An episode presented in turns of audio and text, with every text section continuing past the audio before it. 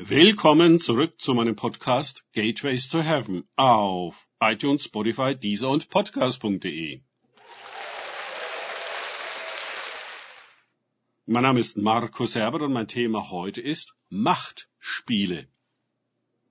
Weiter geht es in diesem Podcast mit Lukas 9.7 aus den Tagesgedanken meines Freundes Frank Krause.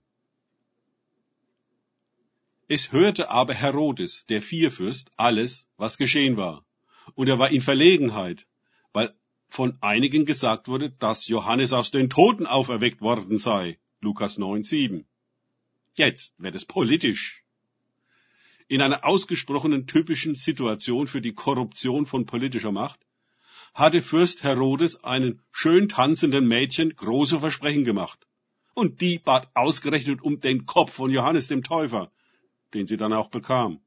Die Mutter des Mädchens hatte im Hintergrund integriert und Herodes eine Falle gestellt. Ja, Isabel lässt grüßen. Ja, von den hohen Herren wird schon mal über Leichen gegangen, um ihr Gesicht zu wahren. Das ist einfach Teil des politischen Geschäfts. So wird es später auch die Hinrichtung von Jesus sein. Das muss ja niemand persönlich nehmen, nicht wahr? Die Geschichte um den Mord an Johannes wird in Matthäus 14 genauer geschildert ein Paradebeispiel dafür, wie Staatsmänner in einer schwachen Stunde ihre Zuständigkeitsbereiche und Völker im Casino der Macht für lächerliche Geringfügigkeiten verspielen. Immer kostet es die Köpfe anderer, wenn sie es vermasseln. Nun bleibt es auch den oberen Rängen in der Hierarchie nicht verborgen, was da im unteren Segment der Machtpyramide vor sich geht. Das Volk ist in Bewegung.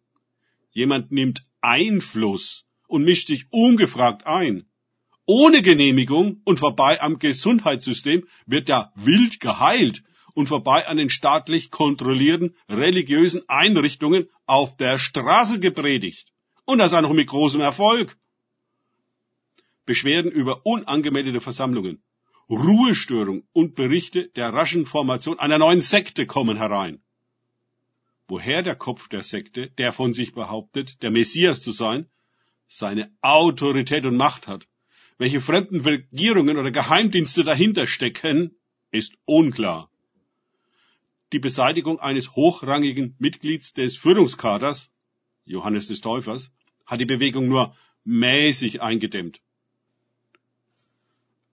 Und nun wird gar behauptet, dieser Johannes sei von den Toten wieder auferweckt worden. Oh, das ist gar nicht gut, wenn die politischen Leichen im Keller auferstehen und herauskommt, was die Ehrenmänner auf Steuerkosten für mörderische Partys gefeiert haben. Herodes, sprich Rom, ist in Verlegenheit. Die staatliche Maschinerie zur Beseitigung subversiver Elemente läuft nun umfänglicher an. V-Männer werden eingeschleust, um Jesus zu belauern und zu überwachen.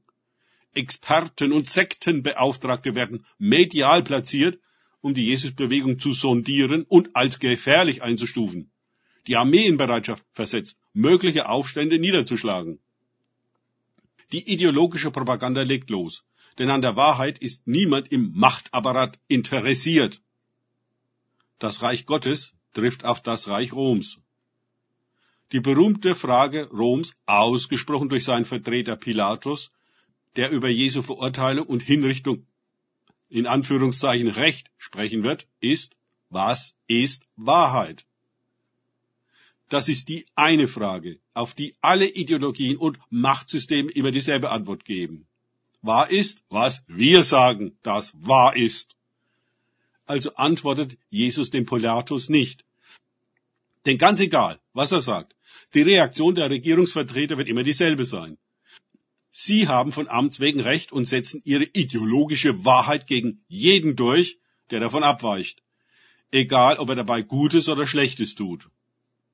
Ideologen arbeiten mit Gewalt jeglicher Art und Form, denn sie wähnen sich ja im Recht.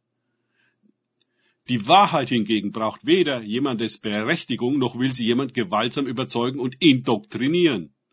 Sie ist. Danke fürs Zuhören. Denkt bitte immer daran, kenne ich es oder kann ich es, im Sinne von erlebe ich es. Erst sich auf Gott und Begegnungen mit ihm einlassen, bringt wahres Leben. und die Wahrheit. Gott segne euch und wir hören uns wieder.